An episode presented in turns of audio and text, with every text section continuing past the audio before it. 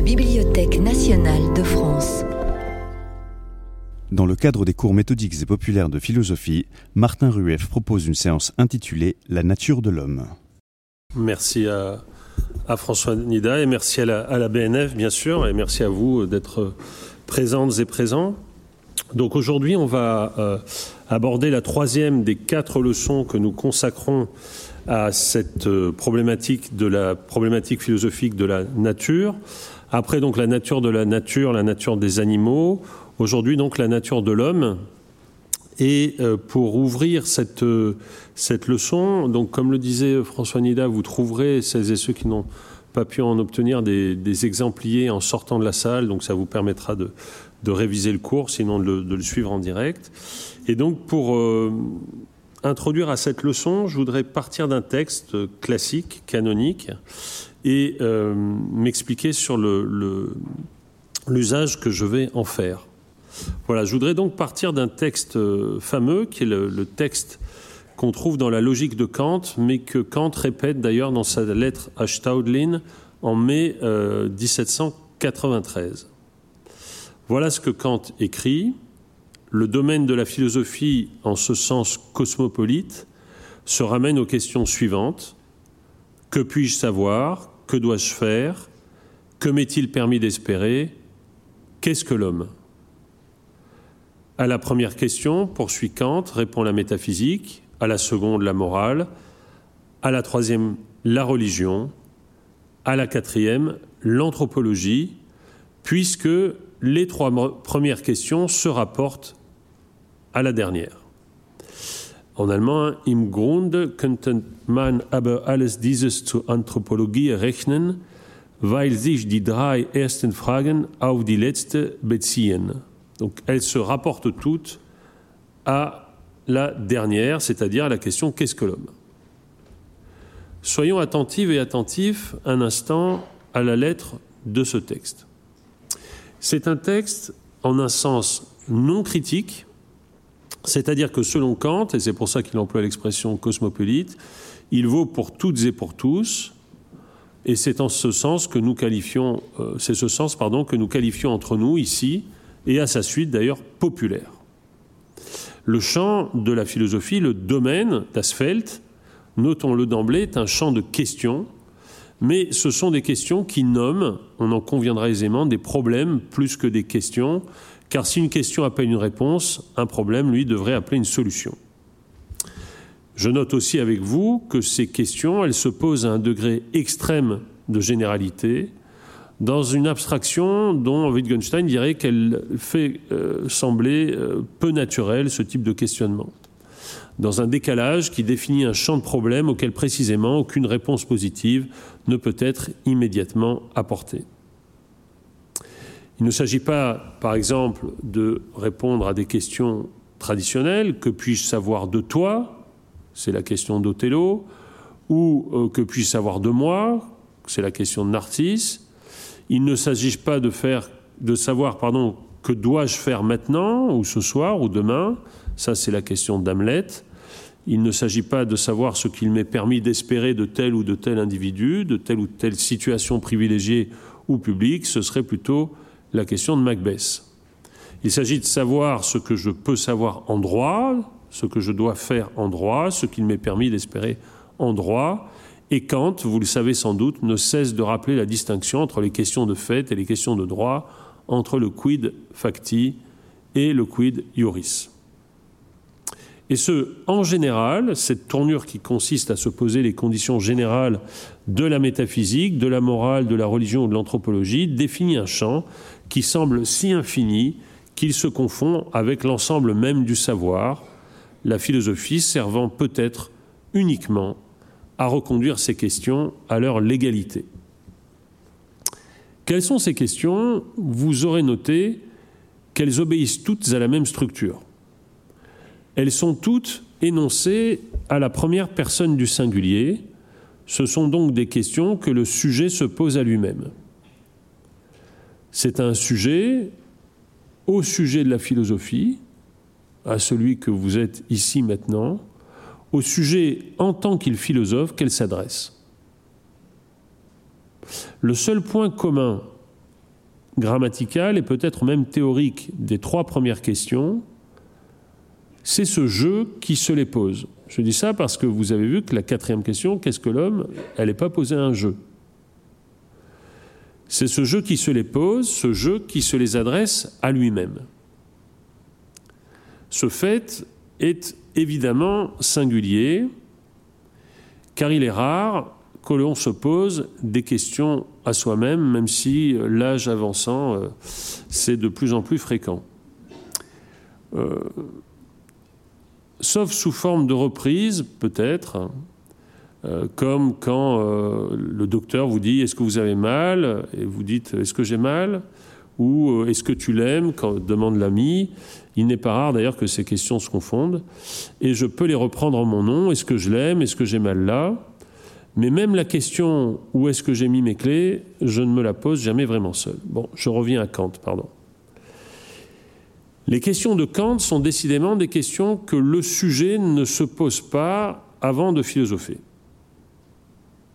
Mais c'est sans doute que le jeu qui les pose n'est pas un jeu empirique, le jeu de l'expérience, le jeu de telle ou telle expérience, mais le jeu de toutes les expériences possibles, celui justement que Kant appelle le jeu transcendantal.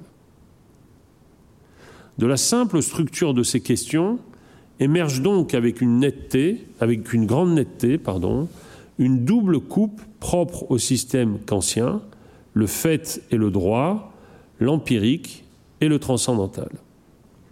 Il ne faut pas trop dire d'ailleurs que le philosophique se situerait du côté du transcendantal et du droit, et le non philosophique du côté de l'empirique. Il y a fort à parier, au contraire, que le philosophe est plutôt ce garde-barrière, c'est le sens du mot critique, qui instaure le partage de l'un et de l'autre, et qui le rappelle contre toute forme de savoir qui voudrait sauter de l'un à l'autre côté du camp.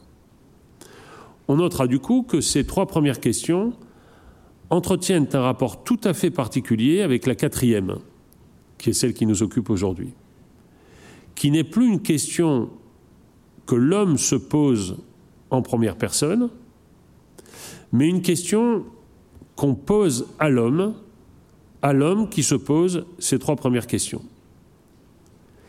Qu'est-ce que cet homme qui se pose à la première personne les trois premières questions? À moins que ce ne soit déjà une forme de réponse. Qu'est-ce que l'homme? C'est l'être qui se pose les trois premières questions à la première personne. Regardez un instant avec moi, si vous voulez bien, le texte, pour scruter ensemble les modalités verbales qui introduisent les questions. La première question porte sur l'étendue possible de ma connaissance et elle est formulée en termes de conditions de possibilité c'est bien de pouvoir qu'il s'agit. Que puis-je savoir? Il ne s'agit pas, je le répète, de formuler une question de, fait, mais une question sur la possibilité de droit. Que puis-je savoir? C'est-à-dire quels sont les fondements de la connaissance, ce que Kant formulera en termes de problème de causalité naturelle, question à laquelle répondra la critique de la raison pure. La deuxième question, elle, elle porte sur l'étendue et les bornes de mon devoir. Elle est formulée en termes de conditions d'obligation. C'est ici que la généralité est la plus frappante, puisqu'il s'agit de s'interroger avec Kant sur les fondements de la morale et le problème de la liberté humaine. C'est ce qui émerge de la critique de la raison pratique. La troisième question, elle, porte sur l'étendue et les bornes de mes espérances, que m'est-il permis hein, Comment puis-je m'autoriser d'espérer? Il s'agit ici d'évoquer les fondements de l'esthétique et le problème de la finalité dans l'art et dans la nature, indice de la réconciliation entre causalité, déterminisme naturel et liberté dans la critique de la faculté de juger. Alors, bizarrement, bizarrement, la dernière question, qu'est-ce que l'homme, est formulée dans le lexique même de la philosophie. C'est-à-dire dans le lexique du tiesti de Socrate, du was ist, c'est-à-dire le qu'est-ce que. C'est la question de l'essence. Et donc, la question qu'est-ce que, Kant semble la réserver à une question que je ne peux pas me poser à la première personne, mais que je pose à l'homme en tant qu'il est celui qui se les pose à la première personne. Il serait loisible de montrer la manière dont chacune de ces questions recoupe le programme des trois critiques kantiennes. Je ne le fais pas ici, je l'ai fait euh, dans un autre cours, hein. euh, la question du savoir, la question euh, du devoir, et puis évidemment hein, la question de l'espérance en tant que, pour Kant, il n'y a pas de preuve que le déterminisme naturel tel qu'il est établi dans la critique de la raison pure soit compatible avec l'affirmation de la liberté telle qu'elle est établie dans la critique de la raison pratique. Il n'y a pas de preuve mais seulement des indices dans l'expérience de la finalité dans l'art et dans la nature, puisque hein, c'est là que Kant introduit cet opérateur conceptuel puissant du comme si, hein, tout se passe comme si le monde obéissait non seulement à des causes, mais aussi à des fins. Le monde aurait un sens pour nous, ce qui veut dire que malgré tout, et même malgré nous, les fins de la nature coïncideraient avec celles de l'humanité. Mais j'en viens, puisque c'est mon sujet aujourd'hui avec vous, hein, à cette quatrième question et je la précise. Qu'est-ce que l'homme C'est à l'anthropologie qu'il incomberait de répondre de manière très concrète à cette question? En fait, si on regarde le détail du texte et de la lettre à Staudlin, Kant ajoute on peut tout ramener à l'anthropologie, à la quatrième question donc, puisque, dit-il, hein, les trois premières questions y conduisent. C'est dire aussi que l'anthropologie n'ajoute pas tant une quatrième question qu'elle entretient un rapport particulier aux trois premières. Comment comprendre par conséquent ce dédoublement du questionnement à partir de deux perspectives distinctes, anthropologique et critique Doit-on maintenir le dédoublement de cette perspective? Mais si c'est le cas, comment expliquer cette nécessité? Ou bien doit-on considérer qu'une des perspectives se résout dans l'autre en sorte que celle-ci assurait finalement l'unité véritable du questionnement sur l'être de l'homme? Cette deuxième solution, c'est celle qui forme la thèse de Michel Foucault, sa thèse, sa thèse au sens universitaire, hein, sa deuxième thèse, qui servait, je vous l'ai indiqué dans le, plan, hein, dans vos détails, de commentaires à sa traduction de l'anthropologie. Hein. Foucault avait fait deux thèses, l'histoire de la folie, sous la direction de Canguilhem, et puis vous savez sans doute que dans les années 60, hein, les, les universitaires devaient faire une deuxième thèse, dite thèse complémentaire, et la thèse complémentaire de Foucault, c'était une thèse qui portait sur l'anthropologie de Kant, l'anthropologie du point de vue pragmatique, qu'il traduisait donc et introduisait. Si l'on se penche sur la thèse, si j'ose dire, de la thèse de Foucault, elle est la suivante. Pour Foucault, la philosophie transcendantale, c'est-à-dire les trois critiques, trouve leur accomplissement dans une anthropologie. En ce sens que la perspective critique, c'est-à-dire critique de la grande tradition métaphysique, conduirait d'elle-même à la perspective anthropologique, à l'invention, je cite ici les mots et les choses, de la figure de l'homme au XVIIIe siècle, perspective qui serait elle-même dépassée par l'émergence des sciences sociales vers la fin du XIXe siècle et la constitution du structuralisme au XXe.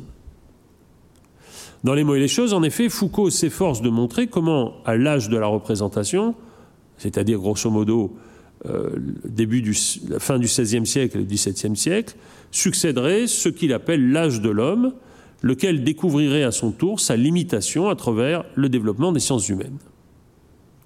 Mais on trouve déjà, et les commentateurs de Foucault l'ont montré, notamment euh, Gérard Lebrun, dans un, qui était lui-même un spécialiste de Kant, donc c'était plus facile peut-être pour lui de s'apercevoir de cela, mais on trouve déjà l'amorce de cette analyse dans les dernières lignes de la thèse sur Kant, en particulier quand, dans les dernières lignes du texte, Foucault conclut de manière un peu énigmatique, il est vrai, je le cite, c'est dans la mort de l'homme que s'accomplit la mort de Dieu.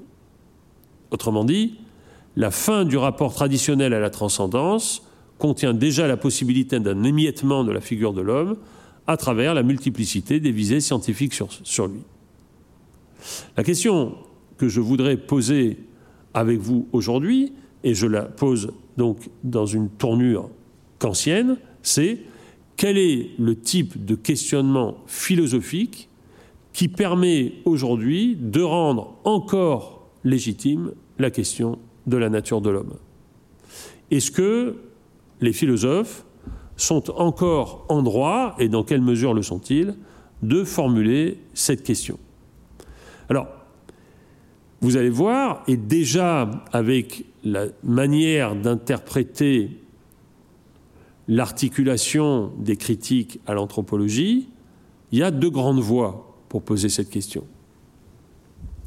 Ou bien on considère que cette question, elle se pose à l'intérieur de l'anthropologie philosophique, et l'anthropologie philosophique ne serait après tout que la poursuite du programme kantien, c'est-à-dire faire confluer la question de la connaissance, la question du devoir, la question de l'espérance, à travers la question de la figure de l'homme. Et donc on s'interrogera ensemble aujourd'hui sur la constitution des grandes anthropologies philosophiques au XXe siècle. Ou est-ce que cette question, elle n'implique pas de sortir l'anthropologie de la philosophie C'est-à-dire de dire que s'il y a une anthropologie, comme discipline particulière, qui dépasserait l'ethnographie et l'ethnologie, eh bien cette anthropologie, elle est un démenti de la démarche philosophique. D'accord? Et pour sortir de l'anthropologie philosophique, je ne ferai pas cette fois-ci recours aux thèses de Claude Lévi-Strauss, mais aux thèses de Philippe Descola.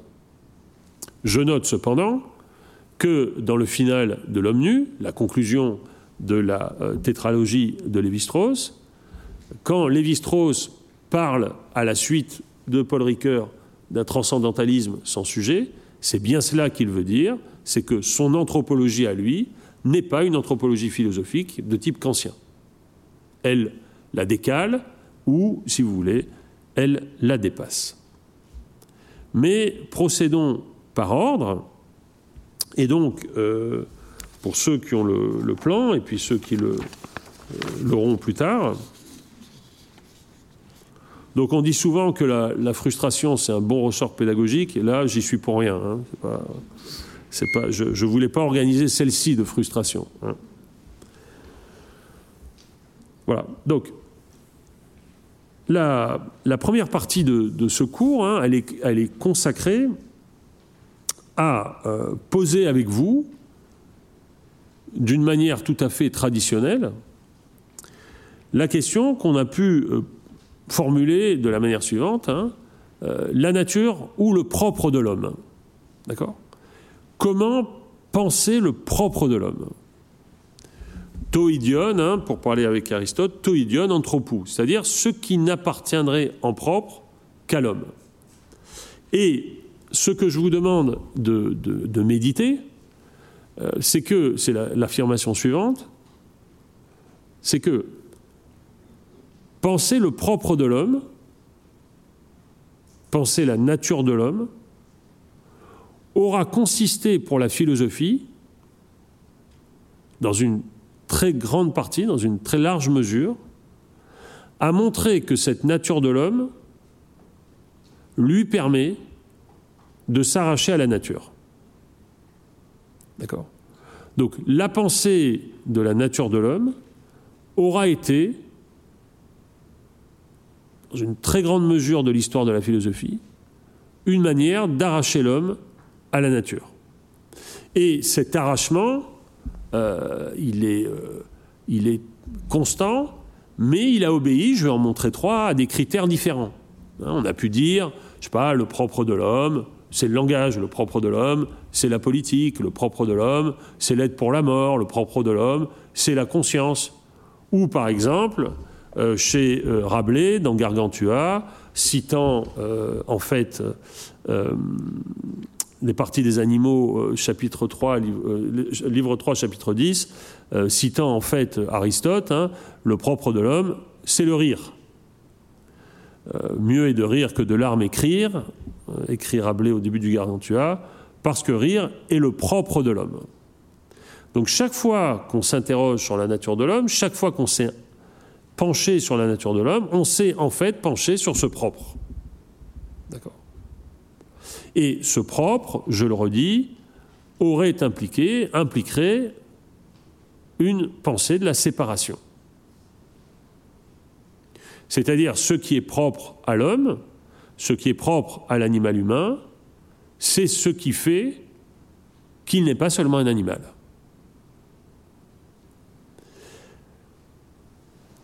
Jusqu'à d'ailleurs la formule de, Nietzsche, hein, dans Par-delà le bien et le mal, quand Nietzsche dit hein, euh, l'homme c'est l'animal dont le caractère propre n'est pas encore fixé. Les thèses hein, qui seront reprises ensuite dans, euh, dans la pensée euh, du 19e et du 20e siècle, comme les thèses de la néoténie, c'est-à-dire que comme l'homme est un animal dont la gestation est plus longue et surtout plus courte, pardon, et surtout un, animal qui a besoin de beaucoup de soins pour devenir un homme, eh bien, sont très caractéristiques. Hein. ce serait une faiblesse qui se retourne en force. Alors, je voudrais examiner avec vous hein, trois euh, types d'affirmations hein, euh, sur le, propre de l'homme. Euh, je ne vais, je vais, pas du tout ici inventer, je vais, je, vais, reparcourir des, des thèse philosophique que vous connaissez. D'abord, j'essaierai d'examiner avec Aristote la tresse du langage et du politique, qui serait pour Aristote le propre de l'homme. Ensuite, je ferai un petit crochet par Descartes et Kant sur la question de la conscience, et ça me permettra de revenir avec vous à l'anthropologie. Et puis, j'essaierai de comprendre hein, les relations hein, que Heidegger fait porter euh, les, rapports que Heidegger imagine hein, entre phénoménologie et anthropologie quand il définit l'homme comme être pour la mort. Attention, la question n'est pas du tout, hein, même si je suis sûr que chacun ici a des thèses là-dessus, sur ce qui fait que l'homme est un animal, euh, non pas parmi les autres, mais euh, parmi les autres, mais avec quelque chose en plus ou en moins. La question n'est pas du tout d'adhérer à la thèse d'Aristote ou d'adhérer à la thèse de, Kant ou d'adhérer à la thèse de Descartes ou d'adhérer à la thèse d'Heidegger sur ça, c'est le propre de l'homme.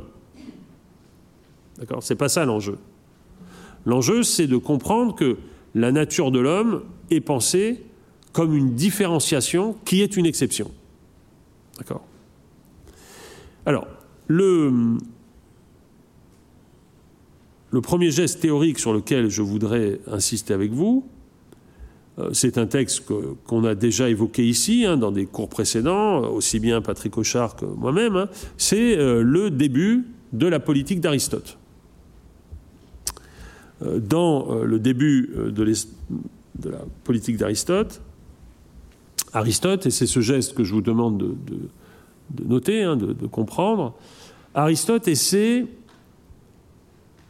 de soutenir que l'État, l'État, l'institution, donc en, grec c'est le terme police, tricot et beaucoup d'autres traduisent par État, mais on pourrait laisser le terme grec si c'est plus simple pour vous, que l'institution politique est naturelle à l'homme. D'accord? Donc il appartient à l'homme d'instituer naturellement des États. Pour soutenir cette thèse, Aristote doit articuler deux autres thèses, qui sont les suivantes. C'est parce que l'homme est un être naturellement politique que l'État est une réalité naturelle, est une institution naturelle. Et la thèse selon laquelle l'homme est un être naturellement politique. Aristote l'a déduit d'une troisième thèse, qui est donc la thèse sous-jacente aux deux précédentes, à savoir l'homme est le seul animal qui parle. L'homme est le seul animal qui a le langage. Logikon, zoon, ekon.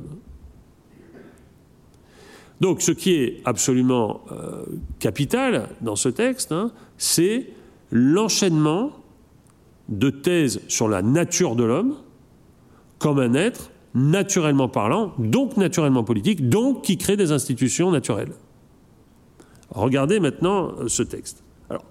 Aujourd'hui, hein, euh, dire cela euh, fait tout de suite lever, mais comme vous êtes d'abord loin et hyper bien élevé, vous protestez pas. Hein. mais ça fait tout de suite lever toutes sortes d'oppositions. Hein. Mais non, monsieur, n'importe quoi, l'homme, c'est pas le seul animal qui a le, langage. Euh, regardez, euh, les autologues nous ont montré que les animaux parlent, etc. Et en fait, le langage humain n'est qu'un langage spécifiquement humain, au sens de l'espèce, parmi d'autres systèmes sémiotiques qui sont des langages qui appartiennent aux, euh, êtres vivants. Et si on en croit Edouard Cohn, hein, l'anthropologue sud-américain qui s'inspire de Viverès de Castro et de d'Escola, hein, même les arbres parleraient. D'accord? Mais euh, avant euh, de brouiller les distinctions, essayons de les établir. Hein? C'est-à-dire, avant de penser les dédifférenciations, c'est pas mal de penser les différenciations. Et c'est ce qu'Aristote propose. D'où le texte que vous avez sous les yeux. Tout État est évidemment une association, et toute association ne se forme qu'en vue de quelque bien, un argument finaliste, puisque les hommes, quels qu'ils soient, ne font jamais rien qu'en vue de ce qui leur paraît être bon. Évidemment, toutes les associations visent à un bien d'une certaine espèce, et le plus important de tous les biens doit être l'objet de la plus importante des associations, de celle qui renferme toutes les autres, et celle-là, on la nomme précisément État et association politique. D'abord, il y a nécessité dans le rapprochement de deux êtres qui ne peuvent rien l'un sans l'autre. Je veux parler de l'union des sexes pour la reproduction. Et donc, soyez attentifs et attentifs, parce que ces questions elles sont aujourd'hui décisives, à la manière dont, quand on parle de nature, on oscille toujours entre deux intelligences de ce mot. Et quand on parle aujourd'hui des comportements sexuels ou des comportements sociaux, on oscille toujours entre deux intelligences de ce mot. D'abord, une intelligence biologique. Naturelle, ça veut dire que l'homme partage avec d'autres animaux. D'accord? Et donc on va dire, pour la sexualité par exemple, la sexualité est naturelle et euh, ce, que, ce que Freud appelait la perversité polymorphe des enfants est naturelle parce que les animaux, etc. D'accord Ou l'agressivité est naturelle parce que tous les animaux sont agressifs, ou au contraire, hein, l'agressivité, euh, c'est pas naturel parce qu'aucun animal n'est agressif. On lit ce genre de fable Walt Disneyienne. Mais naturel, ça veut aussi dire autre chose. Ça veut dire qui appartient à l'essence d'eux. Et donc, la vraie dispute aujourd'hui, quand on se penche sur la question de la nature d'eux. Et ici, la nature de l'homme, c'est la relation entre une détermination logique du mot nature, ce qui est le propre d'eux, et une détermination biologique du mot nature, c'est-à-dire ce qui appartient à l'être humain en tant qu'animal. Et ici, vous allez voir que cette amphibologie du terme, d'accord, cette espèce de ping-pong Hein, entre une détermination logique et une détermination biologique, eh bien on la trouve à l'œuvre chez Aristote. Parce que c'est une chose, évidemment, de dire je veux parler de l'union des sexes pour la reproduction, et là, rien d'arbitraire, nous dit Aristote, car chez l'homme, aussi bien que chez les autres animaux et dans les plantes, c'est un désir naturel que de vouloir laisser après soi un être fait à son image. D'accord? Donc la reproduction, et vous avez cet argument jusqu'à Schopenhauer, hein, est la preuve que la nature de l'homme hein, est une nature déterminée biologiquement quand il s'agit d'assurer la survie de l'espèce. C'est la nature qui, par des vues de, de, conservation, a créé certains êtres pour commander et d'autres pour obéir. Voilà, déjà, on est un peu plus. Euh, on dit ah bon, c'est bon. C'est elle qui a voulu que l'être doué de raison et de prévoyance commandât en maître, de même encore que la nature a voulu que l'être capable par ses facultés corporelles d'exécuter des ordres obéit en esclave, et c'est par là que l'intérêt du maître et celui de l'esclave s'identifient. Paragraphe 5, La nature a donc déterminé la condition spéciale de la femme et de l'esclave. Ben voyons. C'est que la nature n'est pas mesquine comme nos ouvriers. Ben voyons. Elle ne fait rien qui ressemble à leur couteau de Delphes. Chez elle, un être n'a qu'une destination parce que les instruments sont d'autant plus parfaits qui servent non à plusieurs usages, mais à un seul. Euh, je me permettrai euh, un argument national en tant que Suisse. Euh, Aristote n'a pas pensé au couteau suisse, qui a plusieurs fonctions, je vous rappelle. Chez les barbares, la femme et l'esclave sont des êtres de même ordre. La raison en est simple, la nature parmi eux n'a point fait d'être pour commander. Avant de vous récrier, et c'est juste de se récrier évidemment, ce à quoi, en tant que philosophe, vous devez penser ici, hein, c'est à la logique de l'argumentation. D'accord? Et au sens, au sens multiple qu'Aristote fait porter au terme nature. D'accord? Parce que comme vous le voyez, la nature ici, c'est à la fois la biologie, la reproduction, d'accord Mais c'est aussi, évidemment, la finalité, c'est-à-dire la destination des êtres. Et donc, on pourrait très bien objecter, et ça serait euh, tout à fait euh, euh, légitime, hein, et je suis certainement pas le, premier à le faire, pensez à, Hegel hein, dans, la, dans phénoménologie de l'esprit, hein, que, évidemment, il n'appartient pas à la nature du corps de l'esclave d'un point de vue biologique d'être plus musclé que le corps du maître pour assouvir ses tâches mais il appartient au contraire à la nature au sens de destination à l'intérieur d'un système politique de transformer les uns et les autres en esclaves et en maîtres. D'accord? Donc il ne s'agit pas tout de suite hein, de dire oh là là, Aristote c'est pas bien, il dit que les... non. Hein? Essayons de coller à ce qui est dit de la nature. Ces deux premières associations du maître et de l'esclave, de l'époux et de la femme sont les bases de la famille, et Ziode l'a fort bien dit dans ce vers la maison, puis la femme, et le bœuf laboureur. Car le pauvre n'a pas d'autre esclave que le bœuf. Ainsi, l'association naturelle, fusiquée de tous les instants, c'est la famille. Et donc, Aristote va déduire des associations dites naturelles parce que, à visée reproductive, que sont les associations sexuelles pour assurer la survie de l'espèce, et de l'association des rapports de force entre le maître et l'esclave, une naturalité de l'oikos, de la maisonnée, de la famille, d'accord, qui va, par cercle concentrique ou par empilement d'étages, donner d'autres types d'associations qui sont qualifiées de naturelles, d'accord, les familles, les villages, les tribus, les communautés, les communautés, les États. Et regardez euh, le deuxième euh, paragraphe, alinéa du paragraphe 8. Ainsi, l'État vient toujours de la nature.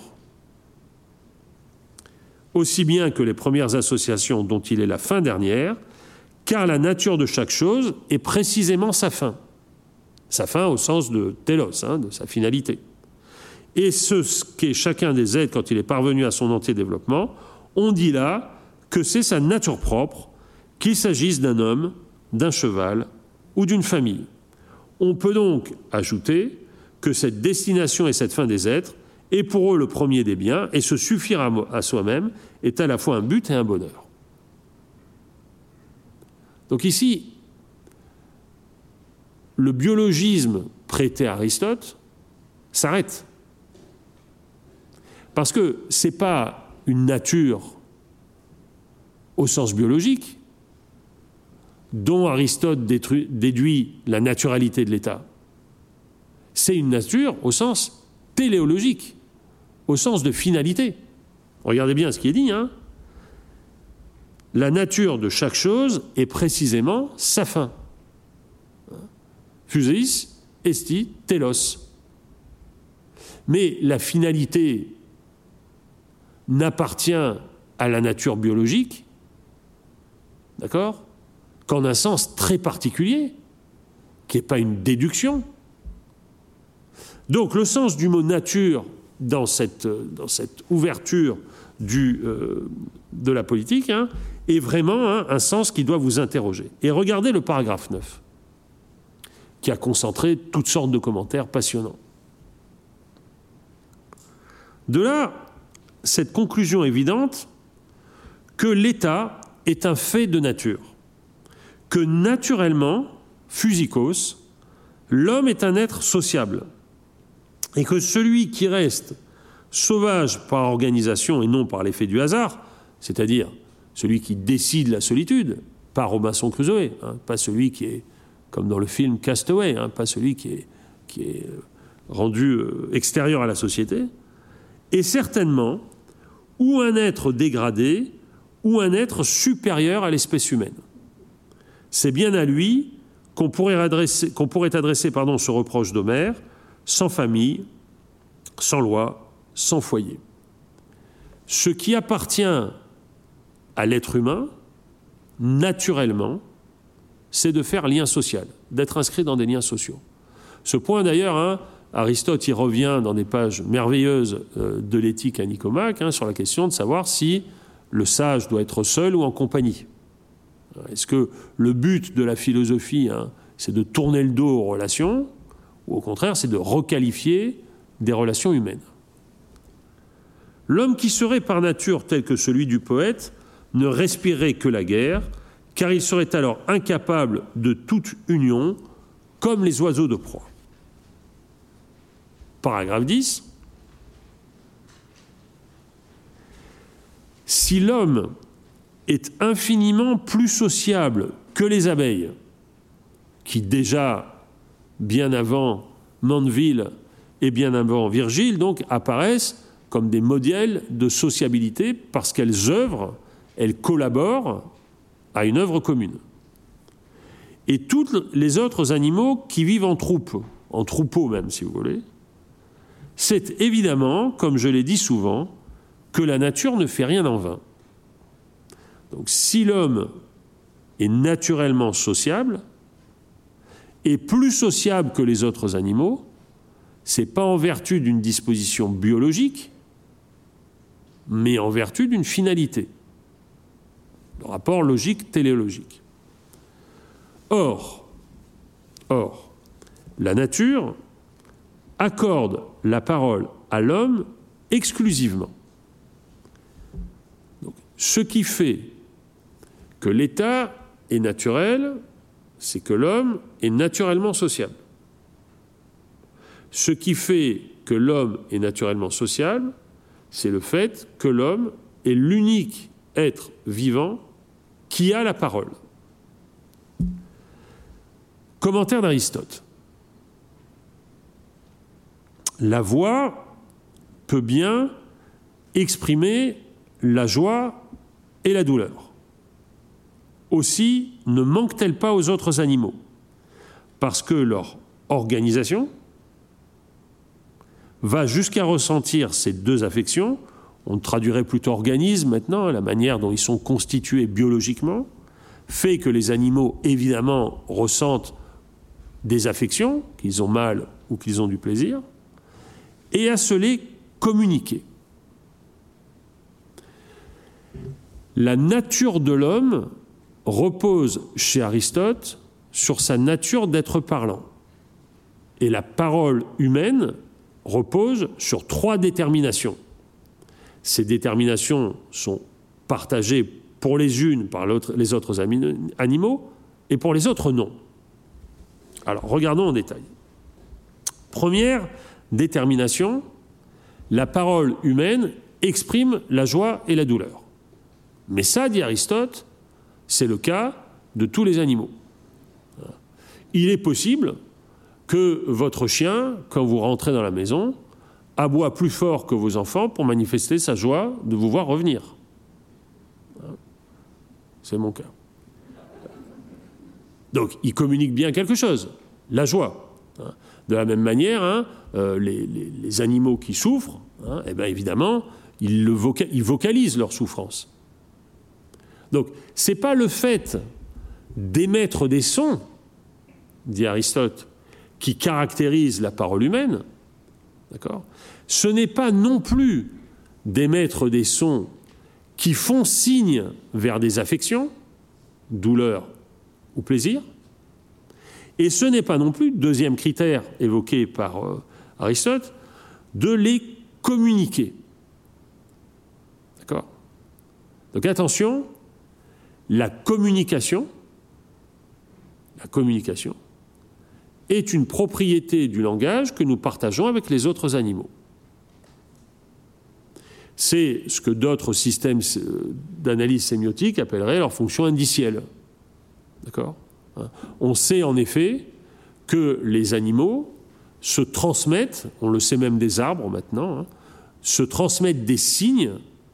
Hein, euh, par exemple, hein, c'est dans le livre d'Edouard Ocon, mais c'est aussi dans d'autres livres sur les arbres que j'ai lus récemment, il y a certains arbres qui transmettent des, euh, des acides, quand ils sont attaqués par certains insectes. Et donc, par les radicelles, par les racines, ils communiquent aux autres.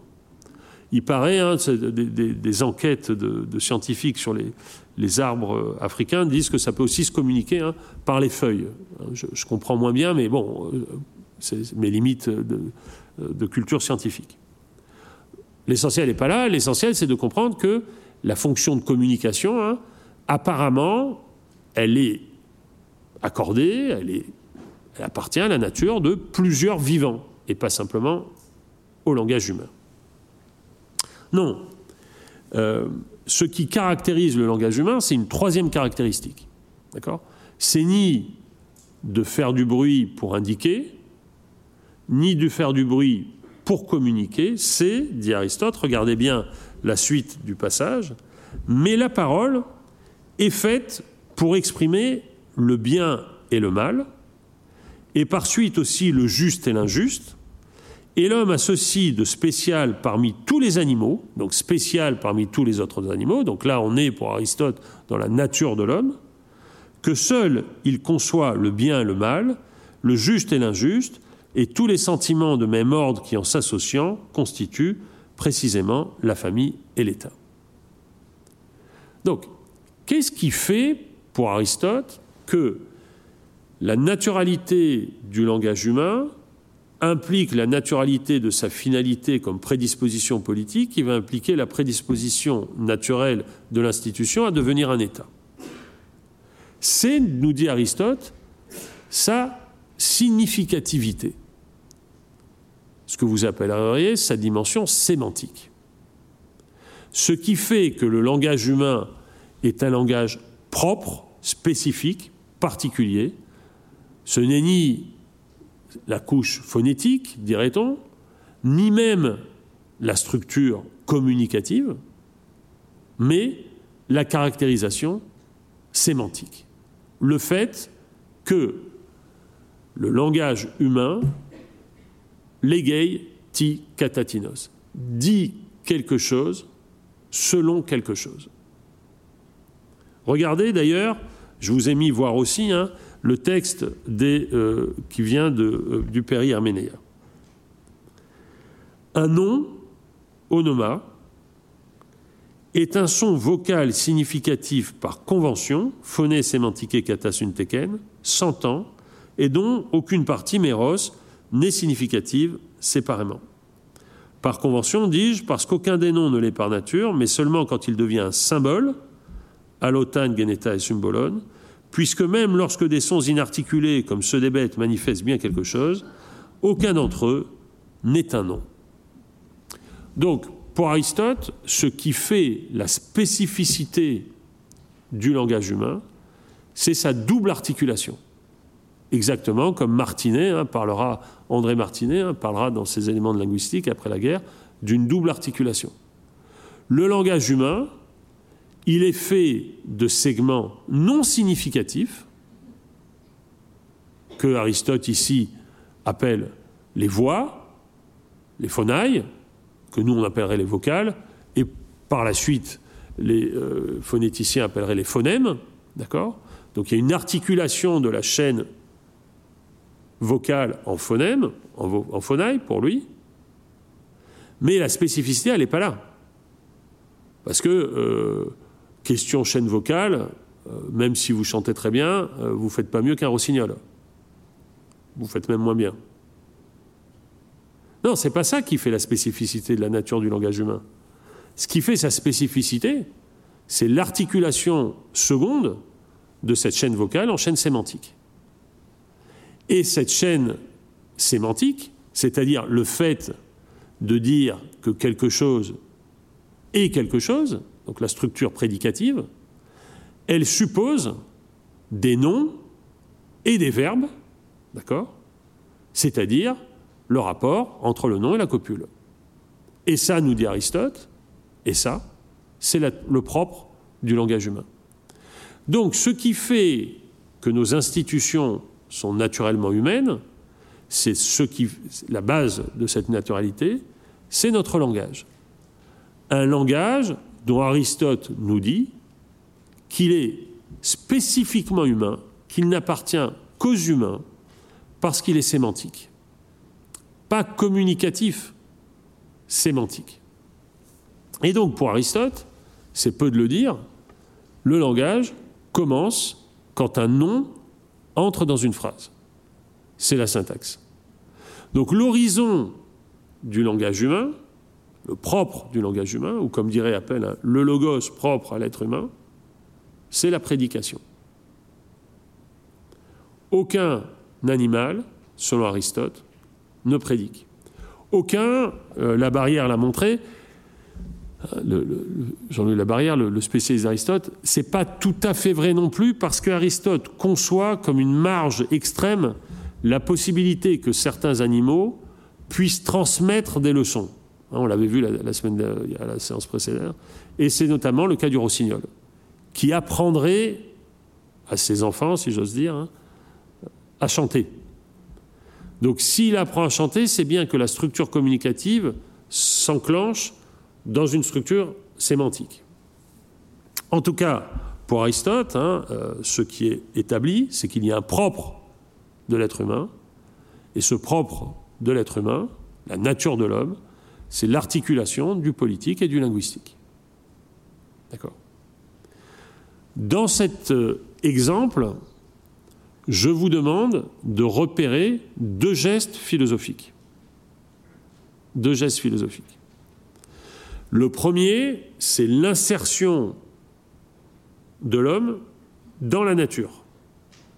D'accord Penser la nature de l'homme, c'est toujours insérer l'homme dans la nature. Et ensuite, deuxième geste, c'est de repérer le lieu où il s'accepte de la nature. Et le lieu où il s'accepte de la nature, pour Aristote, c'est le langage. D'accord Le langage, qui est le propre du philosophe en plus. D'accord Donc on peut dire que la détermination philosophique du propre de la nature humaine se confond souvent avec ce qui, pour le philosophe, fait le propre du philosophe, c'est-à-dire ici le logos. Alors, on pourrait repérer ce type de dispositif théorique, donc insertion dans la nature, exception de la nature humaine, d'accord Comme cet animal dont la nature consiste à s'arracher à sa nature, ici par le logos, vous pourriez le repérer dans un très grand nombre de textes philosophiques. Hein. On pourrait dire donc que c'est une logique hein, d'inclusion excluante. D'accord? C'est-à-dire hein, une logique d'exception, tout simplement. Parce que l'exception, dont vous connaissez bien la, formule euh, que vous avez apprise à l'école, elle, confirme la règle, oui. Elle confirme bien la règle, c'est-à-dire elle confirme l'appartenance à l'animalité, mais elle s'en accepte. Alors, je vous ai mis hein, plusieurs autres exemples, mais je voudrais insister sur l'exemple kantien que vous trouvez page 4. Pourquoi est-ce que j'ai choisi Donc je saute l'exemple cartésien, mais euh, vous pouvez euh, euh, l'étudier de par vous-même. Pourquoi est-ce que je, prends l'exemple kantien Parce que il se rattache à ce que j'ai essayé d'énoncer dans l'introduction, hein, à savoir, il pose de manière, me semble-t-il, tout à fait exemplaire, ce que je pourrais appeler hein, la tension constitutive entre une approche philosophique des relations entre philosophie et anthropologie et une approche anthropologique de ces rapports. Kant, me semble-t-il, et c'est ce que Foucault avait euh, merveilleusement repéré, hein, est peut-être le dernier à soutenir que le rapport entre philosophie et anthropologie se résout dans la philosophie. Voilà ce qu'il écrit au tout début de l'anthropologie du point de vue pragmatique. Une chose qui élève l'homme infiniment au-dessus de toutes les autres créatures qui vivent sur la Terre, c'est d'être capable d'avoir la notion de lui-même, la notion du moi. Donc la conscience, la conscience réflexive. C'est par là qu'il devient une personne. Et grâce à l'unité de conscience qui persiste à travers tous les changements auxquels il est sujet, il est une seule et même personne. Qu'est-ce qui fait, c'est un argument que vous aviez déjà chez Locke, hein, dans, le, chapitre sur l'identité, qu'est-ce qui fait qu'une personne est la même personne? C'est un problème, euh, c'est une détermination que vous avez aussi dans le droit, hein, quand il s'agit d'assigner une responsabilité juridique à quelqu'un, c'est le fait qu'il a la conscience d'être le même que celui qu'il était. La personnalité établit une différence complète entre l'homme et les choses quant au rang et à la dignité. Ce point est très très important dans la morale kantienne, je n'ai pas le temps d'y insister ici, hein, mais ce qui fait la dignité d'une personne, et ce qui fait qu'elle mérite le respect par rapport à une chose ou un animal, c'est précisément, selon Kant, hein, qu'elle a conscience d'elle-même. Et donc, à chaque fois que je fais défaut à la conscience que j'ai de moi-même, je me manque de respect. Et je manque de respect à l'humanité en moi, et donc je suis indigne de cette humanité. À cet égard, et Kant euh, ne se fera pas dans cette assemblée que des amis, les animaux font partie des choses, dépourvus qu'ils sont de personnalité, et l'on peut les traiter et en disposer à volonté. Ce qui, euh, dans euh, la philosophie hein, d'un Singer hein, aujourd'hui ou d'un Reagan, apparaît comme un scandale. Même si, il faut bien avouer, hein, les arguments de Singer et de Reagan, ou de Florence Burja, des, des, grands philosophes de l'animalité d'aujourd'hui, consistent en réalité à étendre le critère kantien aux animaux. Donc à rester kantien mais à donner à la population qui mérite le terme de dignité une plus grande extension. Alors même que l'homme ne peut pas encore dire moi, il a déjà cette idée dans la pensée, de même que doivent la concevoir toutes les langues qui n'expriment pas le rôle de la première personne par un mot particulier lorsqu'elles ont à l'indiquer. Cette faculté de penser est en effet l'entendement. Mais il est à remarquer que l'enfant, lorsqu'il peut déjà s'exprimer passablement, ne commence cependant à parler à la première personne ou par moi qu'assez longtemps après, une année environ. Jusque-là, il parle de lui à la troisième personne. Charles veut manger, Charles veut marcher. Lorsqu'il commence à dire moi, une lumière nouvelle semble en quelque sorte l'éclairer. Dès ce moment, il ne retombe plus dans sa première manière de s'exprimer. Auparavant, il se sentait simplement. Maintenant, il se pense. L'explication de ce phénomène pourrait sembler passablement difficile à l'anthropologiste je m'arrête un instant sur ce, qui sur ce qui se joue ici. Vous l'avez compris, pour Kant, la nature de l'homme, le propre de l'homme, en tant qu'il se distingue de toutes les autres créatures qui vivent sur la Terre, en tant qu'il se distingue de tous les animaux qui sont ravalés au rang de choses, le propre de l'homme, c'est la conscience. C'est-à-dire de se poser réflexivement en face de soi-même pour dire moi. D'accord? Moi, je ne mange pas de ce pain-là. Moi, je ne vois pas les choses comme ça. Moi, je vote X ou Y. D'accord Moi, je pense que. Chaque fois que je dis moi, je, dit Kant, et pensez à la critique de la raison pure, quand Kant dit hein, un je doit toujours accompagner mes représentations, chaque fois que je me pose comme moi, d'accord, et donc je me mets à distance de moi, je me distingue de tous les autres vivants. Cette distinction, donc, c'est la, réflexivité ou conscience de soi. Le problème, c'est que Kant, et il le sait, c'est pour ça qu'il écrit ce deuxième paragraphe, c'est bien que le recours au pronom personnel en français dit tonique, moi, la différence entre le pronom personnel non tonique je et le pronom personnel tonique moi, le problème, perçoit Kant, c'est que ce recours, il est inscrit dans les langues, d'accord Et il est inscrit dans la psychologie du développement. Il est inscrit dans les langues parce qu'il y a des langues qui ne distinguent pas la forme tonique de la première personne des autres formes, d'accord Et il est inscrit dans la psychologie du développement parce que, comme le fait remarquer Kant, et vous l'avez toutes et tous remarqué, hein, les tout petits enfants, quand ils acquièrent le langage, ils ne parlent pas d'eux à la première personne, ils parlent d'eux en reprenant comme une citation leur nom propre, d'accord? Parce que pour apprendre à parler eux-mêmes, ils imitent la manière dont on parle d'eux, d'accord? Et donc ça veut dire, nous dit Kant, que il y a un étrange décalage entre cette donnée de droit, qui est le fait que être un être humain, se distinguer des autres animaux, poser la nature de l'homme, c'est la poser comme une conscience réflexive de soi à la première personne, et l'arrivée tardive dans les langues de cette première personne que les enfants découvrent. Et donc, qu'est-ce qui se passe entre le moment où dit Charles va manger sa soupe hein, et maman, je voudrais manger ma soupe il y a bien un écart. Donc cet écart, c'est un écart qui est un écart entre le fait et le droit.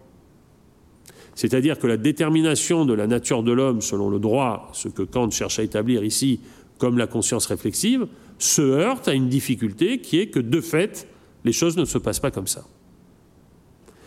Comment donc interpréter cet écart? Et quelle est la signification de cet écart pour la relation entre philosophie et anthropologie. Pour Kant, une chose est claire, c'est que ce que la philosophie prend en charge, c'est la question de droit de la conscience de soi. C'est-à-dire, tout simplement, hein, le jeu transcendantal. L'anthropologie, elle, va étudier les manifestations de ces écarts entre les âges, entre les sexes, entre les peuples. C'est dire que pour Kant, ce qui est véritablement philosophique, c'est pas que l'enfant euh, dise Charles, je, euh, Charles va manger sa soupe. Ce qui est véritablement philosophique, c'est la conscience de soi. Et quand Kant dit ici dans ce texte l'explication du phénomène entre se sentir simplement et se penser est passablement euh, difficile à l'anthropologiste, en fait, pour utiliser une expression sportive, il botte en touche. C'est-à-dire qu'il ne nous dit pas une chose qui est pourtant passionnante, c'est la possibilité qui serait ouverte à une détermination anthropologique de la nature de l'homme de prendre en charge les écarts entre le fait et le droit, les écarts entre la conscience de soi et les personnes grammaticales, les écarts entre la question de droit de la conscience de soi et les manifestations culturelles de la personne. Kant considère que ces questions ne menacent pas la philosophie. Elles ne menacent pas la philosophie. C'est-à-dire que la philosophie reste ce lieu, on pourrait dire, souverain, où la détermination de la nature de l'homme fait peu de cas des différenciations concrètes de cette nature. On pourrait même dire que les plus qu'anciennes et les plus qu'anciens d'entre vous me pardonnent, qu'il y a un léger recul par rapport à Aristote. Mais c'est pas ça, ici, c'est pas ça l'enjeu. D'accord? Troisième manière d'aborder hein, ou d'inscrire ce geste hein, que la philosophie s'arroge, de déterminer une nature de l'homme indifférente à ses différentes naturations, si j'ose dire. C'est la manière heideggerienne. Vous la trouvez euh, dans la page 5 de vos notes. Euh, le programme, de l'anthropologie philosophique et les temps exemplaires Heidegger. Dans Être étant, au paragraphe 27, au paragraphe 49, pardon, Être étant de 1927 au paragraphe 49, Heidegger s'emploie à son tour à rechercher un propre de l'homme. Alors, il ne le fait certes pas dans le but de fonder une anthropologie, puisque, d'une certaine manière, et c'est ce que dira la lettre sur l'humanisme adressée à Sartre, à travers Beaufray, l'ontologie qui fonde l'analytique du Dasein interdit l'horizon anthropologique. Comme le dit Heidegger, hein, dans mon ontologie, hein, l'homme n'a pas la première place. Il n'empêche que quand il s'interroge sur l'analytique du Dasein, Heidegger, donc de l'être là, c'est-à-dire le nom qu'il donne à cet, étant exemplaire qu'est l'homme, eh bien Heidegger hein, ne peut pas ne pas s'interroger sur ce propre. Et j'aimerais bien regarder avec vous hein, la manière dont il le fait euh, au paragraphe 49. Il le fait en considérant que le propre de l'homme, alors il ne parle pas du tout comme ça, et je pense qu'il ne serait pas du tout content qu'on traduise sa philosophie comme ça, hein. ce qui distingue le Dasein des autres étangs, c'est qu'il est dirigé vers sa mort. Zum Tod sein. Voilà comment il dit ça. L'univocité de l'interprétation ontologique de la mort doit commencer par se consolider, c'est la traduction Martineau, en prenant une conscience expresse de ce dont cette interprétation ne peut pas s'enquérir et de ce sur quoi il serait vain d'attendre d'elle la moindre révélation ou initiation.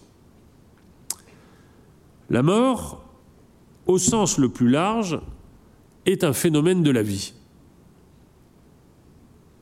La vie doit être comprise comme un mode d'être auquel appartient un être au monde.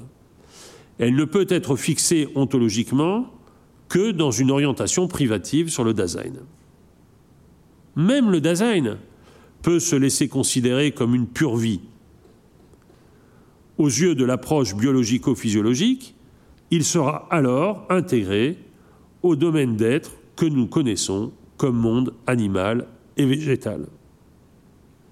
À l'intérieur de ce champ, il est possible, par voie de constat ontique, de recueillir des données, des statistiques sur la durée de vie des plantes, des animaux et des hommes les taux de mortalité, les taux de fécondité, etc. Des connexions entre durée de vie, reproduction et croissance peuvent être découvertes et les types de mort, les causes, les mécanismes et les manières de son intervention être soumis à une investigation scientifique. À cette étude biologico-ontique de la mort, une problématique ontologique est sous-jacente. Il reste à demander comment, à partir de l'essence ontologique de la vie, se détermine celle de la mort. Dans une certaine mesure, l'investigation optique de la mort a toujours déjà tranché ce point. Des préconceptions plus ou moins clarifiées de la vie et de la mort y sont à l'œuvre. Elles ont besoin d'être prédessinées par l'ontologie du Dasein. En outre, à l'intérieur même de cette ontologie du Dasein préordonnée à cette ontologie de la vie, l'analytique existentielle de la mort est à son tour subordonnée à une caractérisation de la constitution fondamentale du Dasein. Nous avons nommé le finir de l'être vivant le périr. Alors soyez très attentifs et attentifs à ce qu'il va dire ici.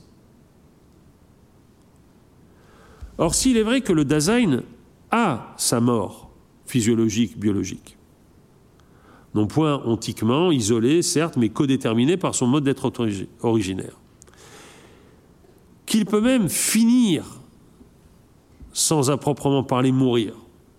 Et s'il est vrai, d'un autre côté, que le Dasein en tant que tel ne périt jamais simplement, nous caractérisons ce phénomène intermédiaire par le terme de décéder, le verbe mourir, sterben, étant au contraire réservé à la guise d'être en laquelle le Dasein est pour sa mort. D'où cette phrase énigmatique. Ben, il reste 20 minutes, je vous laisse composer votre dissertation sur ce point. En conséquence de quoi, nous devons dire le Dasein ne périt jamais, mais il ne peut décéder qu'aussi longtemps qu'il meurt. Vous avez 20 minutes. L'étude biologico-médicale du décédé est en mesure de dégager des résultats qui peuvent également posséder une signification ontologique, à condition du moins que soit assurée l'orientation fondamentale pour une interprétation existentielle de la mort. J'aimerais essayer d'éclaircir un peu ce passage, qui est difficile, hein, et il est difficile parce que la langue philosophique d'Heidegger est difficile, mais aussi parce qu'Heidegger essaie, je vous l'assure, hein, de penser quelque chose qui est difficile à penser. Alors, cette chose qu'il essaie de penser est la suivante, c'est qu'il dit, je suis désolé, je simplifie, mais le, après tout, c'est aussi un début du cours. Hein. Ce qu'il essaie de faire, c'est de dire, il y a une grande différence entre la mort d'un être vivant et la mort d'un être humain. C'est pas une différence de valeur, c'est pas euh, plus important, c'est pas ça ce qu'il dit. Hein. Il n'est pas en train de dire c'est plus grave qu'un enfant meurt, que c'est pas ça qu'il dit. Hein. Il dit il y a une différence parce que d'un côté vous avez quelque chose qu'on pourrait appeler le périr, c'est-à-dire la vie qui finit. La vie qui finit. D'accord Or, la vie qui finit, c'est une détermination biologique de la mort. D'accord et euh, les euh, biologistes, mais aussi les médecins, mais aussi les statisticiens, et aussi, euh, dans la période récente terrible qu'on vient de vivre, le Covid, je dis récente parce que je fais comme si c'était passé, mais je crois que, bon, j'y connais rien, donc je, devrais juste me taire. Hein. Bon. Il y a quelque chose comme la vie dans sa détermination biologique qui finit. D'accord? Puis il dit, il y a un autre stade, d'accord? Qui est la codétermination sociale du finir, du périr, et ça c'est décédé. Mais la manière dont le Dasein se rapporte à sa propre mort. C'est-à-dire, nous dit-il, le fait que la mort n'est pas simplement le finir, périr, ni le décéder, mais une possibilité que chaque Dasein a en propre et qu'il ne peut échanger avec personne parce que c'est sa mort, la sienne, comme une possibilité imminente qui borde chacun de ses instants. Ça, c'est mourir. Et ça, c'est le propre du Dasein. C'est-à-dire que la manière dont nous sommes pour la mort et qui détermine aussi notre liberté, hein, c'est ce que Sartre déploiera avec euh, la force que l'on sait dans l'être et le néant, eh bien cette possibilité-là, elle n'est pas donnée aux êtres vivants qui finissent ou qui périssent. Elle n'est donnée qu'au Dasein. D'accord? Je ne vous demande pas d'être pour ou contre, c'est pas ça la question. Ce qu'il faut repérer ici, c'est à nouveau le geste philosophique. Ici, hein, la nature de l'homme, la nature de l'homme, c'est-à-dire ce qui fait que l'homme a une nature propre, sa spécificité, d'accord, c'est que il n'a pas un rapport à la mort, d'accord. Parce que vous pourriez dire, hein, après tout, euh, les animaux, ils ont un rapport extrêmement fort à la mort. Quand ils se nourrissent et quand ils se battent pour survivre, ils sont dans un élan de vitalité qui montre bien que ce qu'ils combattent, c'est la mort. C'est pas ça que dit euh, Heidegger. L'intensité de la lutte pour la vie, dans le rapport au périr, n'a rien à voir avec la préoccupation et le souci constant que le design a parce qu'il est orienté vers la mort. Non. L'orientation de l'être pour la mort, comme propre de la nature humaine, c'est le cadre même de son existence. Et la mort n'est pas là comme un terme, elle est là comme une imminence. Et donc à nouveau, on peut repérer le même geste avec, vous me direz, un, raffinement, une sophistication, et vous direz peut-être aussi euh, un, souci euh, euh, de la... Je ne, saurais, comment dire, hein, un excès de sophistication propre à Heidegger. Hein. vous reconnaissez le même geste que le geste kantien et que le geste aristotélicien. La nature de l'homme, c'est l'inscription de l'homme dans la nature jusqu'au point où il s'en accepte. Et ici, Heidegger ne prend pas un point spécifique qui relèverait, selon lui, hein, d'une ontologie régionale, le langage, la conscience, etc., mais il prend le lieu même de l'existence, c'est-à-dire la tension que crée la, euh, que crée la mortalité, comme il le dit.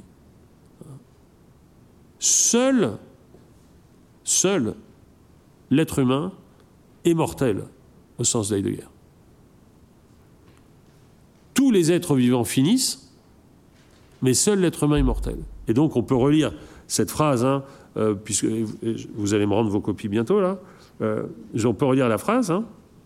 Le Dasein ne périt jamais, mais il ne peut décéder qu'aussi longtemps qu'il meurt. Donc sa mortalité, le fait qu'il puisse mourir, est la condition de possibilité de son décès. Quant au périr, il ne périt pas. D'accord D'où pour Heidegger hein, la monstruosité de systèmes sociaux culturels hein, qui rabaisseraient la mortalité au périr.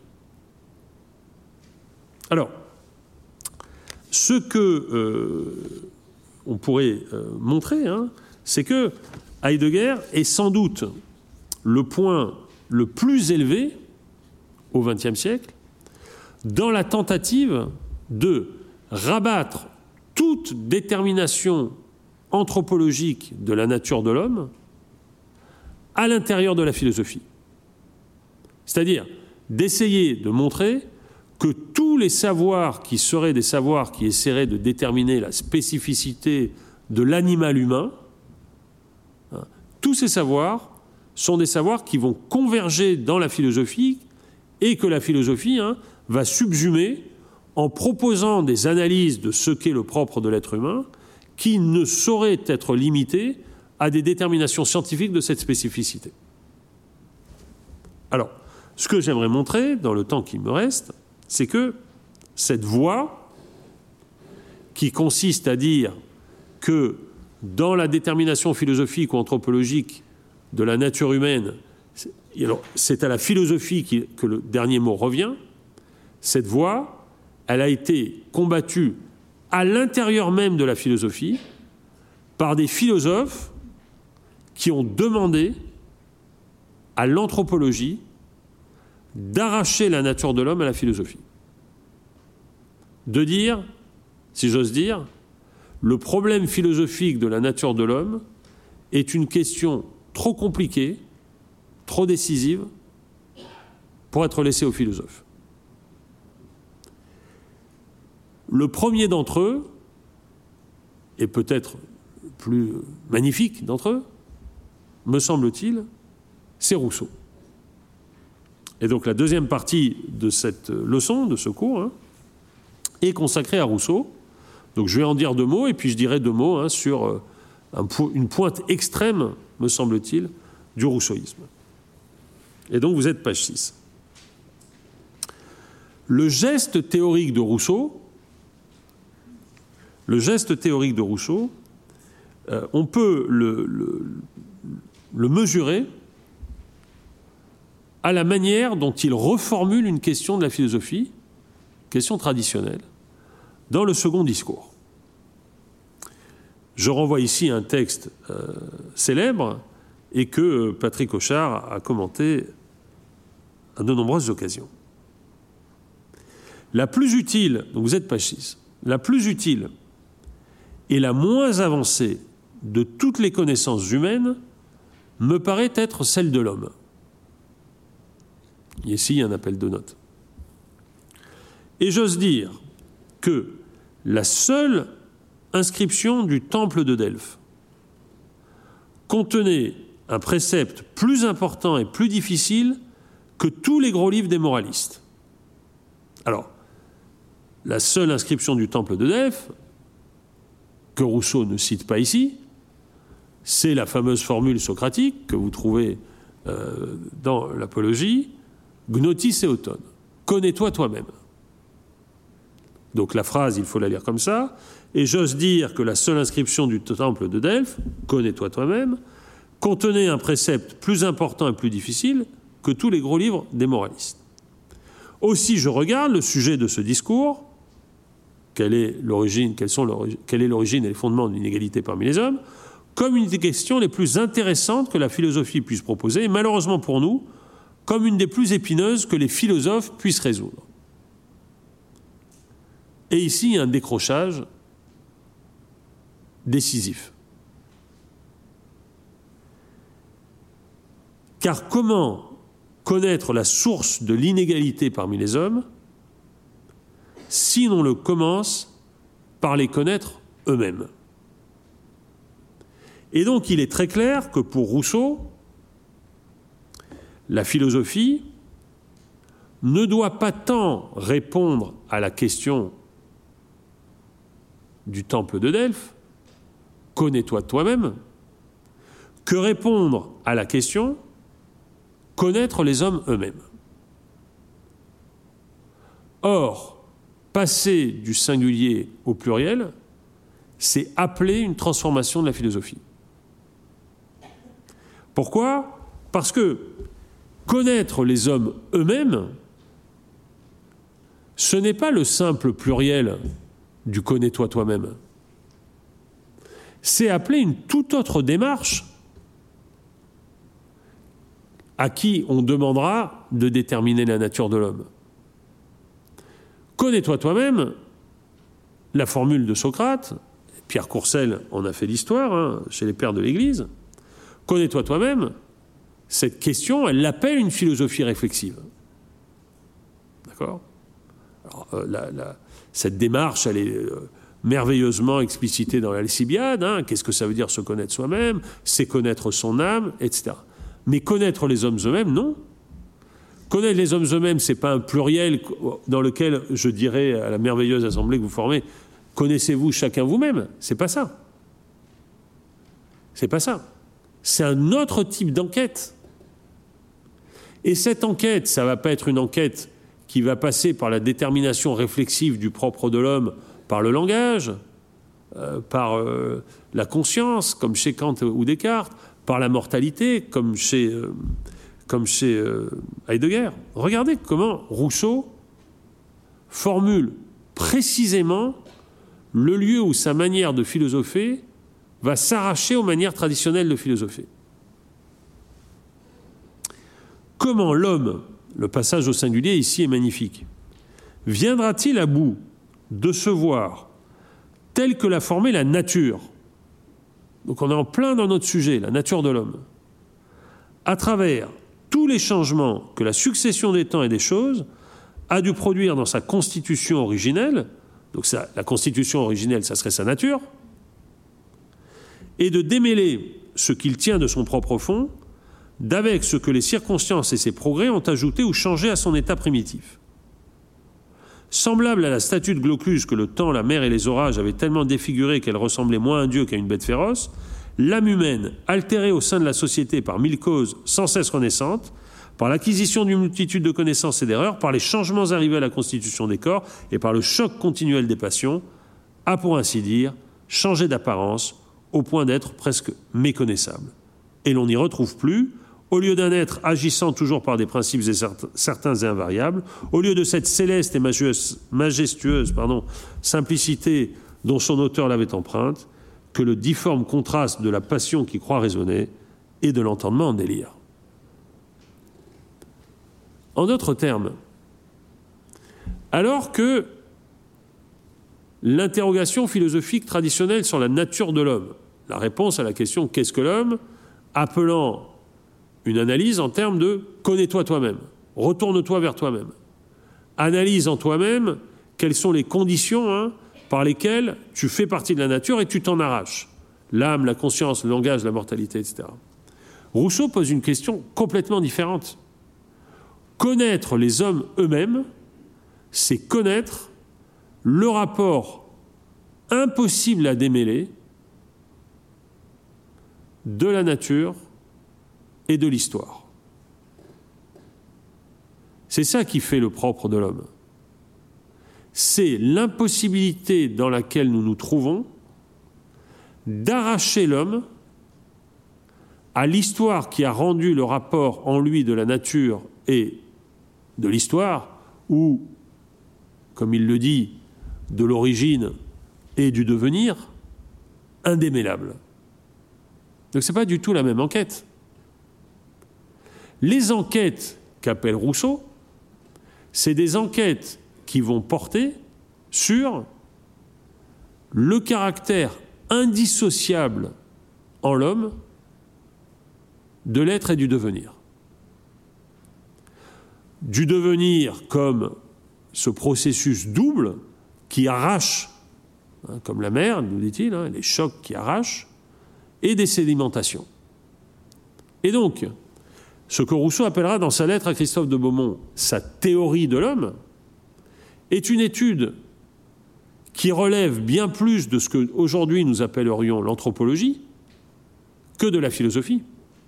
Alors évidemment, c'est une anthropologie en un sens tout à fait particulier, hein, je ne le cache pas, mais ce n'est pas du tout pour rien que Lévi-Strauss n'a cessé de dire que c'est Rousseau qui a fondé les sciences de l'homme. Il l'a redit à Genève euh, en juin 62, hein, au moment où on célébrait les fêtes hein, autour de Rousseau. C'est précisément parce que Rousseau appelle une autre manière de philosopher. Et cette autre manière de philosopher, elle est précisée dans la citation qui suit. Regardez. Quand on veut étudier les hommes, il faut regarder près de soi, mais pour étudier l'homme, il faut apprendre à porter sa vue au loin, il faut d'abord observer les différences pour découvrir les propriétés.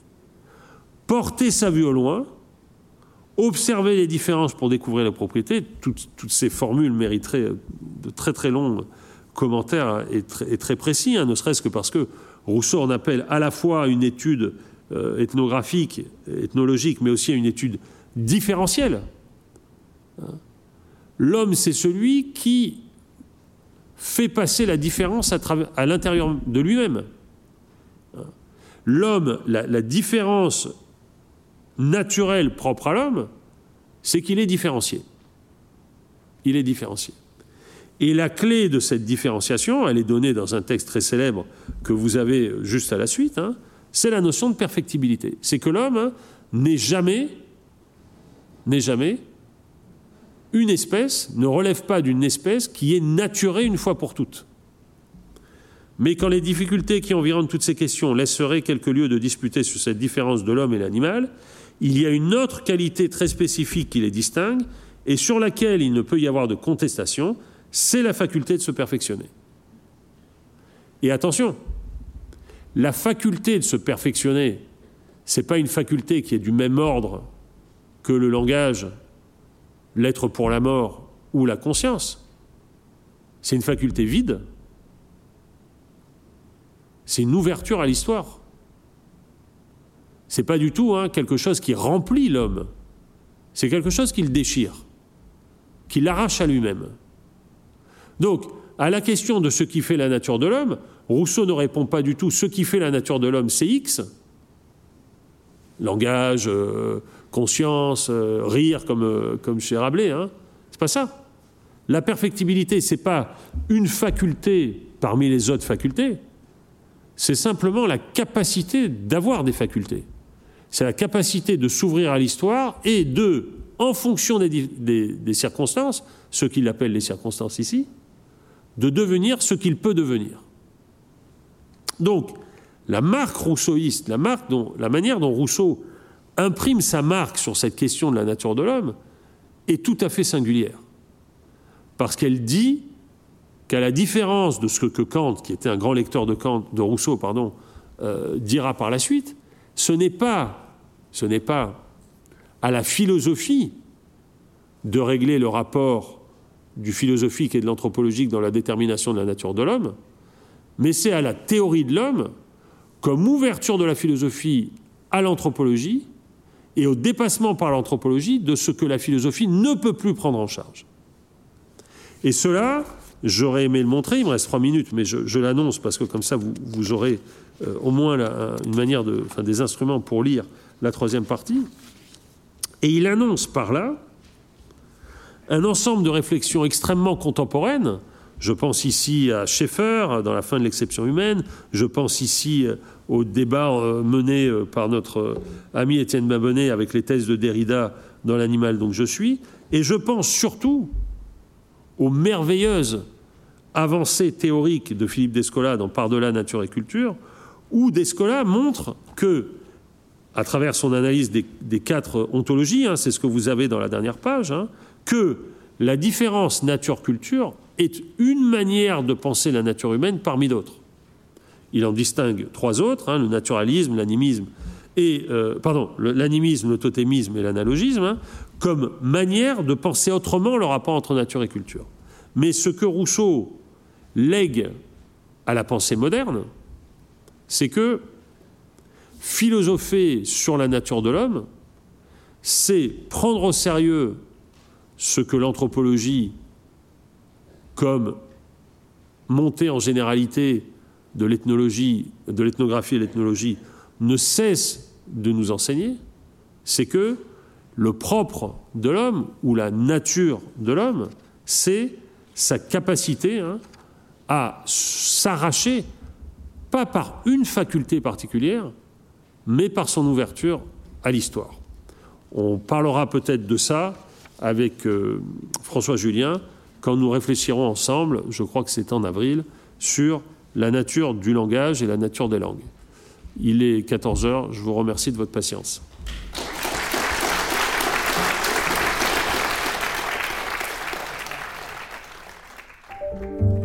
Venez d'écouter un podcast de la Bibliothèque nationale de France.